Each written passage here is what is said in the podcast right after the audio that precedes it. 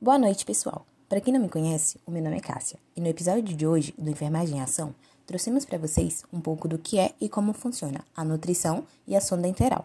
Como convidada de hoje, temos a enfermeira Fabiana Gama. Mas vamos lá, o que é a sonda nasoenteral? Primeiramente, vocês precisam saber que a nutrição enteral é um tipo de alimentação que permite administrar todos os nutrientes, ou parte deles, através do sistema gastrointestinal, quando a pessoa não pode consumir uma dieta normal, seja porque é necessário ingerir mais calorias, seja porque há perda de nutrientes ou porque é necessário deixar o sistema digestivo de repouso. Tem como função apenas a alimentação do paciente, sendo de escolha no caso de pacientes que receberam alimentação via sonda por tempo indeterminado e prolongado.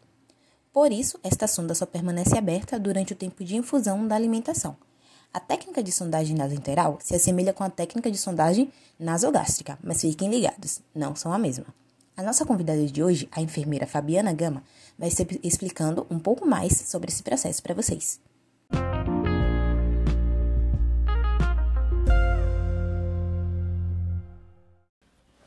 Boa noite, pessoal. Dando continuidade à enfermagem em ação. Meu nome é Fabiana Gama, sou enfermeira e vou falar um pouquinho para vocês como é feito o procedimento da sonda nasoenteral e quais são os materiais utilizados. Bom, utilizamos né, a sonda enteral com fio guia, mandril, também conhecida como mandril, uma seringa de 20 ml, um copo com água, gase, benzina, caso necessite uma toalha, xilocaína, adesi é, fita adesiva, estetoscópio e luva de procedimento. Bom, como é realizado, né? Como é feita a passagem da sonda? De antemão, devemos pedir para que o paciente ele fique sentado, né, uma posição com a cabeceira da cama com aproximadamente 45 graus, que é chamada posição de flower, né? Em seguida a gente deve lavar as mãos, né, calçar as luvas e medir a sonda do lóbulo da orelha, né, da, do paciente até a ponta do nariz e da ponta do nariz até a base do apêndice.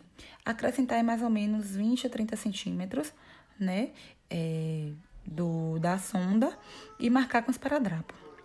Marcando com esparadrapo, né, a gente vai lubrificar a parte da, da pontinha da sonda, né, e passar pelas narinas do paciente, uma das narinas, né. A gente vai pedir ao paciente que ele nos, nos ajude, né, nos auxilie, né, facilitando a, a passagem da sonda. E como é que o paciente ele pode fazer isso? Ele pode fazer com o ato de deglutir, né? Ele fazendo o ato de deglutição já ajuda bastante a passagem da sonda, fazendo com que ela chegue sem problemas no local correto, que é na faringe, né? Dessa forma, o paciente não tendo reação nenhuma, a gente tem que verificar se a sonda ela está no local correto, né? E como é que faz para saber se a sonda ela realmente está no local, né? A gente deve fazer o quê? A seringa de 20 ml, a gente deve injetar, né, a, o ar na seringa, né? E na sonda. E é, a gente faz o seguinte: a gente injeta do 20 ml de ar na sonda, né? E faz a escuta com esteto, né? Tendo os ruídos, é, a gente escutando aqueles ruídos é, hidraeros, consta que a sonda ela realmente está no lugar correto, né?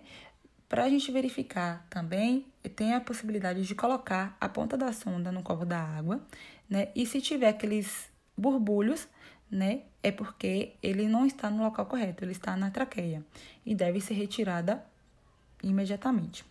Lembrando também, gente, que toda vez que a sonda ela for aberta para alguns procedimentos, né, o ideal é dobrar para evitar a entrada de ar e fechar sempre, certo? É, fica aí, né, mais uma dica de como é feita a sonda nasoenteral. Obrigada por tudo e boa noite.